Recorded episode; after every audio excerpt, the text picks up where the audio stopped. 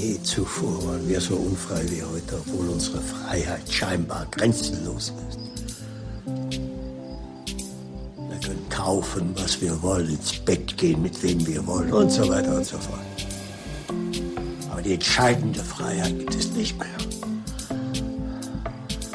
Nämlich einfach zu sein, wer man ist.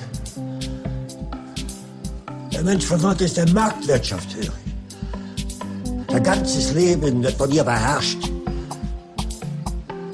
Das wird meiner Meinung nach der große Kampf der kommenden Zeit sein. Die Rebellion dagegen, dass der Markt unser Leben bestimmt. Das Ringen um eine, eine Spiritualität oder auch Religiosität, auf die auch der moderne Mensch zurückgreifen kann. Denn das ist doch eine Konstante in der Geschichte der Menschheit.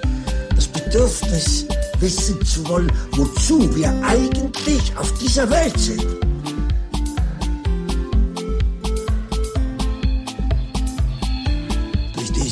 Perverse System des Konsumierens dreht sich unser ganzes Leben um Spiel, Sport, Essen, Vergnügungen.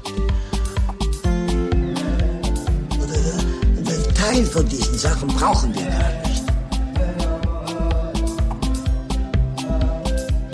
Aber das System verführt uns dazu, sie alle haben zu wollen.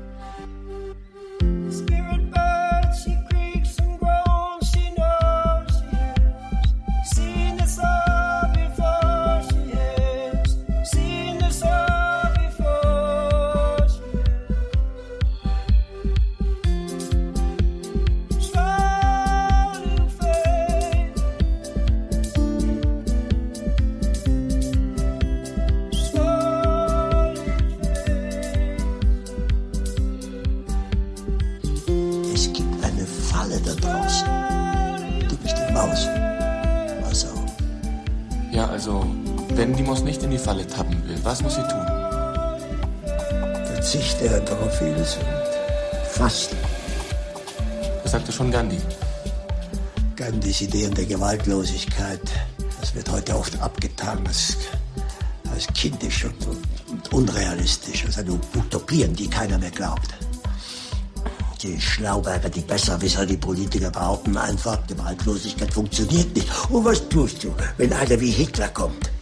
Gandhi sagt, wer gehorcht, ist ein Sklave. Sobald er nicht mehr gehorcht, ist er kein Sklave mehr. Jede Diktatur fällt, wenn die Leute nicht mehr gehorchen. Gewaltlosigkeit ist ja überhaupt nichts Passives. Gewaltlosigkeit ist eher aktiv. Sie bedeutet handeln.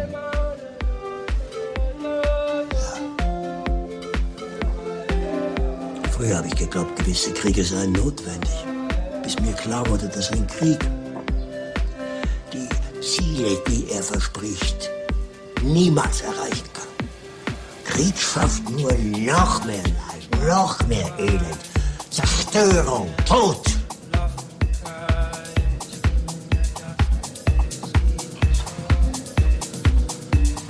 Jemand wie Gandhi hätte gesagt, wenn wir so weitermachen wie bisher, kehren wir genau an den Punkt zurück, an dem wir vorher waren.